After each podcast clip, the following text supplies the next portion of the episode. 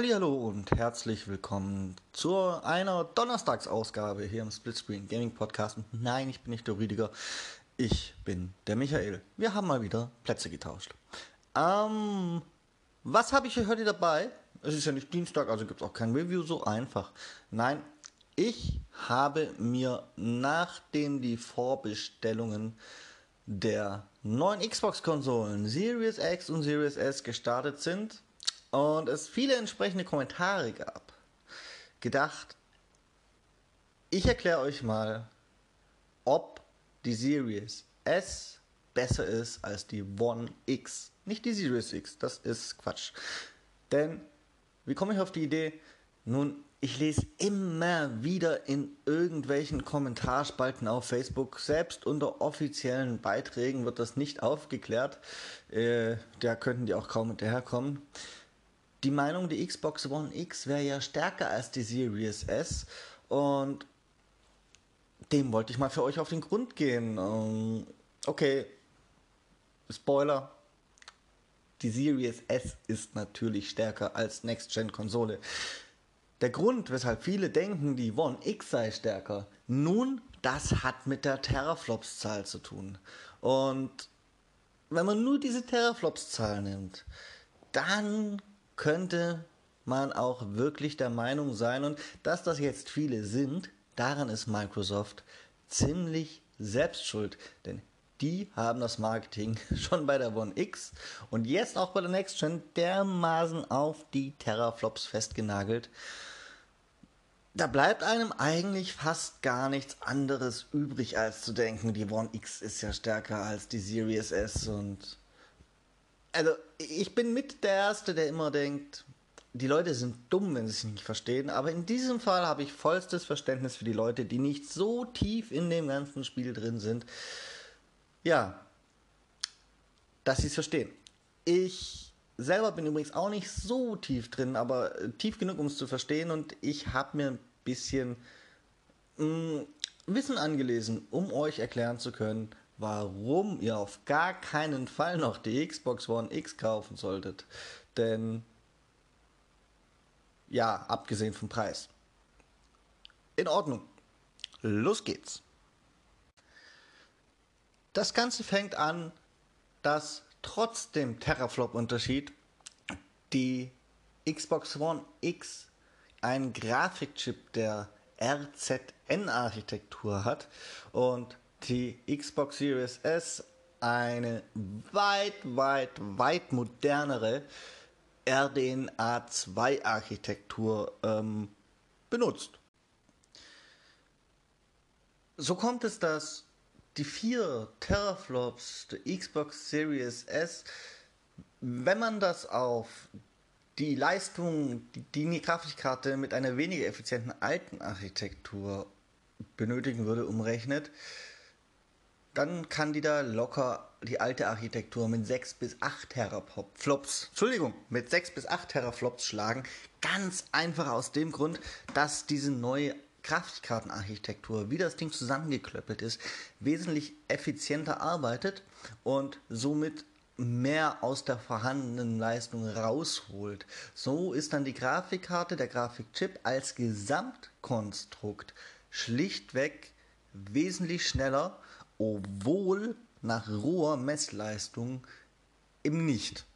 Und dieses kleine Detail, das, das entgeht vielen und das ist auch komplett verständlich, wie gesagt, denn das ganze Marketing klöppelt ja nur auf Teraflop-Zahlen rum und danach kommen sie mit ihrer schwächeren Konsole und ja, das ist, das ist schwierig. Ein ganz guter Vergleich sind da zwei PC-Grafikkarten. Und zwar gab es die RX Vega 56. Die hat auf eine alte Architektur ähm, gebaut und dann kam der Wechsel zur RX äh, 5600. Pardon, RX 5700 meine ich natürlich. Diese ganze Grafikkarten auch nicht meine Welt. Und schon da war es PC-Spielern ist das vielleicht ein Begriff, uns Consoleros eigentlich nicht. Schon da war es ein Wechsel von einer alten Architektur damals hin zur RDNA 1 Architektur, also quasi eine, eine Technikgeneration hinter den jetzigen. Und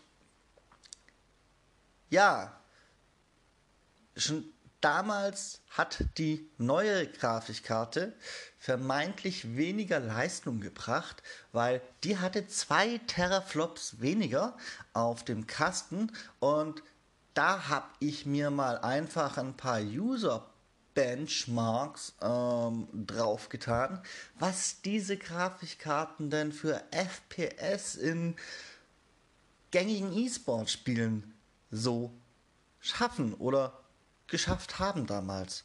Und das möchte ich euch zum Vergleich geben.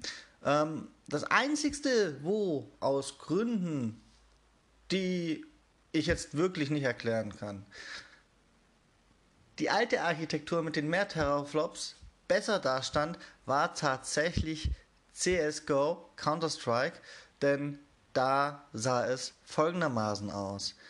Die RX Vega schaffte so um die 236 FPS und die RX 5700 nur 220, was natürlich Riesenzahlen sind, wobei Counter-Strike wird ja auch in jedem Benchmark als der Toaster-Test bezeichnet.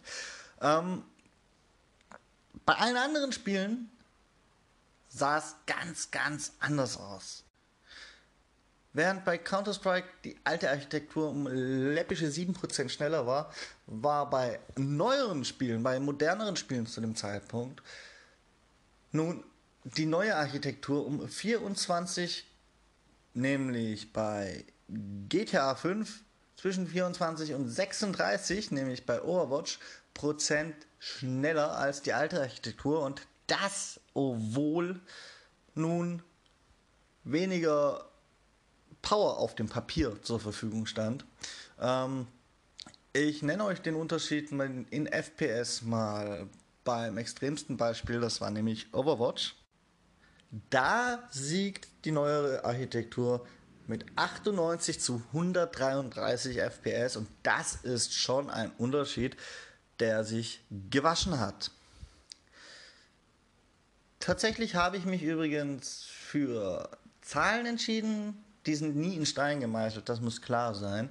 Es hängt auch viel mit dem restlichen PC zusammen. Aber ich habe mich für Zahlen entschieden. Äh, von einer User-Benchmark-Seite, wo User selbst ihre erreichten FPS eintragen und da eben der Schnitt ermittelt wird. Ich könnte euch jetzt noch ganz viele andere Zahlen sagen. Ich könnte euch auch irgendwelche anderen Benchmarks suchen. Ähm, das Problem ist halt, ihr würdet es nicht verstehen und ich könnte mich auf die Schnelle einlesen, würde es aber auch nicht wirklich verstehen ansonsten. Und was will ich euch da groß vormachen? Aber das war ein super Beispiel dafür, warum die Xbox Series S im Endeffekt trotz mangelnder Teraflops deutlich schneller sein wird als die Xbox One X und ähm, nun, selbst wenn sie das nicht wäre, sie ist halt einfach günstiger. Ich habe keine Xbox One X im Laden stehen sehen in den letzten Tagen, obwohl die Series S vorbestellbar ist, die unter 300 Euro liegt und die hat keine SSD. Der einzigste, was die hat, ist ein Laufwerk. Und die hat auch keinen so schnellen Prozessor und überhaupt hat die gefühlt nichts, was den hohen Preis jetzt noch rechtfertigen würde. Also kauft euch auf gar keinen Fall im Irrglauben durch irgendwelche Kommentare lieber eine alte Xbox One X.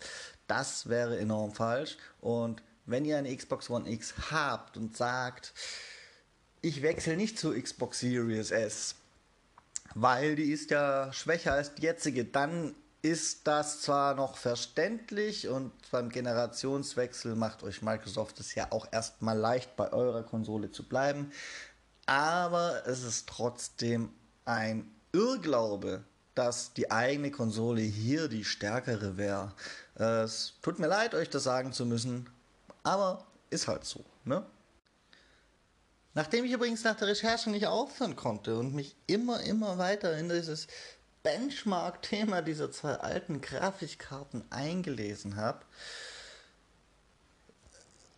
und dabei rauskam, dass damals die neuere Architektur mit zwei Teraflops weniger trotzdem so, ja, im Durchschnitt von irgendwelchen Tests unter Laborbedingungen so um die 10% besser abgeschnitten hat, ähm,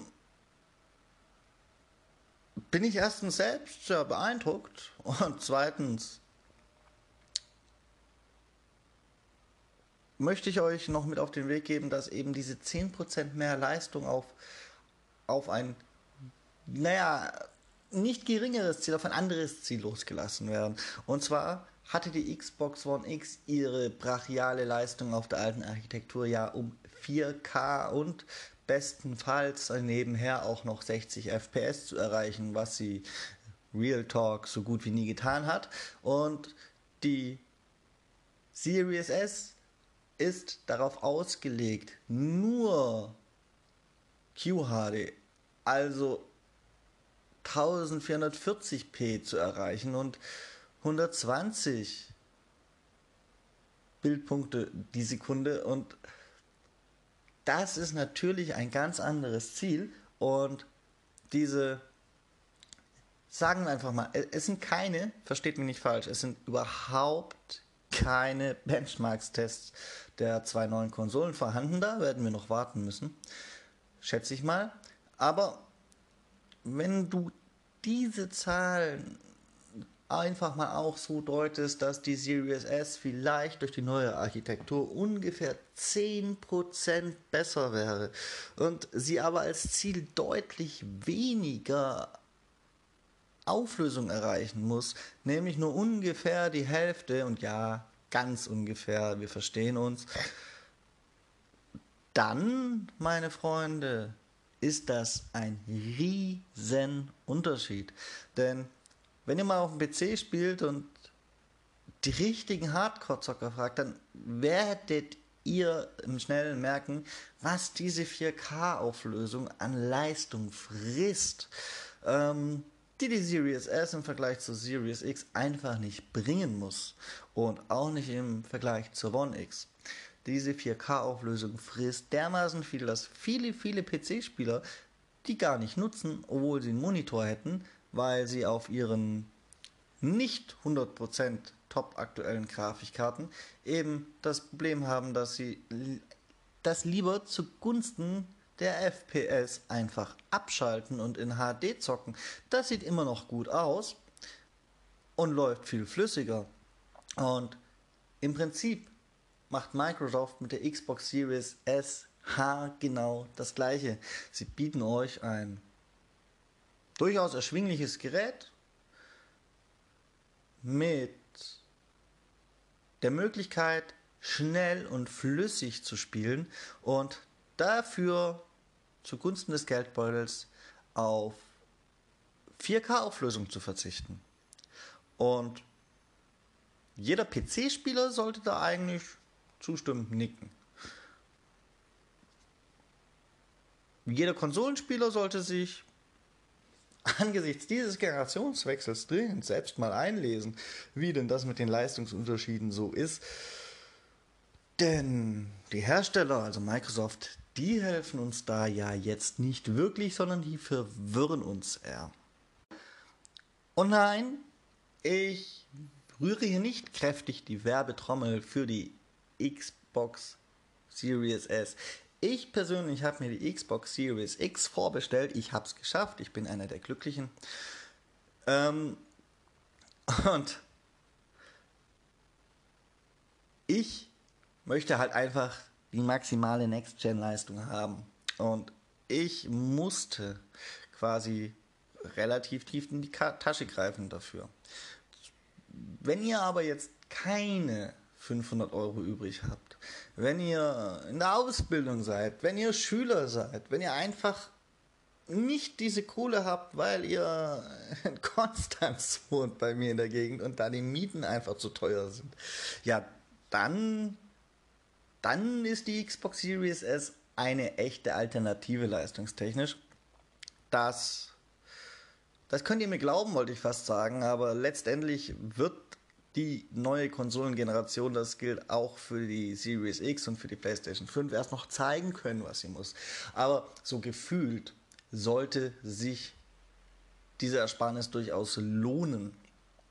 Zumal ja auch der Prozessor und alles der gleiche ist und sich immer alle nur auf den Grafik-Teraflops rumprügeln, was mir schon fast auf den Nerv geht. Ähm, dennoch, wenn ihr es könnt, kauft die Series X. Wenn ihr das nicht könnt, aber die Next Gen haben wollt, dann, ja, ich persönlich würde die Series S tatsächlich riskieren. Man muss dabei allerdings natürlich ein paar Sachen beachten. Zum Beispiel, dass sie kein Disklaufwerk hat, aber das dürfte hinlänglich bekannt sein. Ähm, zusammen mit dem Game Pass dürfte das eher weniger ein Problem sein. Mm, ein größeres Problem ist die sehr kleine Festplatte, 500 GB. Es sind noch keine Preise für die Erweiterungskarten für mehr Speicher bekannt, aber wenn wir mal davon ausgehen, dass die vielleicht tatsächlich, wie Gerüchte im Umlauf sind, bis zu 200 Euro kosten, ja, dann könnt ihr halt auch wieder die Series X kaufen, alleine um den Speicher entsprechend groß zu haben. Denn dann werdet ihr das meiner Meinung nach brauchen. Also ich möchte nicht die Series S in den Himmel loben, ich möchte nicht ihr Konzept verteidigen, bevor sich's beweisen konnte. Aber ich möchte euch sagen, wenn euch jemand erzählen möchte, die Xbox One X war schon stärker als die Series S und ihr sollt deswegen nicht die Series S kaufen, dann ist diese Begründung schlichtweg falsch. Das kann man ohne große Magie erkennen, man muss aber ein bisschen recherchieren und ein bisschen, naja, die eher komplizierte technische Seite verstehen. Und ich bin der in diesem Podcast, der gerne mal dazu tendiert, Menschen, weil sie sowas nicht verstehen und nicht verstehen wollen, für blöd zu halten. Aber in diesem Fall eben nicht. Der Sinn von einer Konsole ist es eigentlich immer noch, dass man sich mit sowas nicht auseinandersetzen muss. Die Hersteller hauen einem die Terraflops um die Ohren und das ohne wirklich viel Kontext. Und da kann man schon mal verwirrt sein. Gott sei Dank habt ihr mich, dass ich euch helfen kann. Das war's jetzt für mich für diese Woche. Also, bis wir dann unseren Talk zum Wochenende aufzeichnen. Da bin ich mal gespannt, was der Rüdiger so zu berichten hat. Weil natürlich wird sich einiges um die Next Gen drehen. Gehe ich mal fest von aus. Über was sollten wir auch sonst reden? Und Ansonsten, bye bye, tada und bis zum nächsten Mal.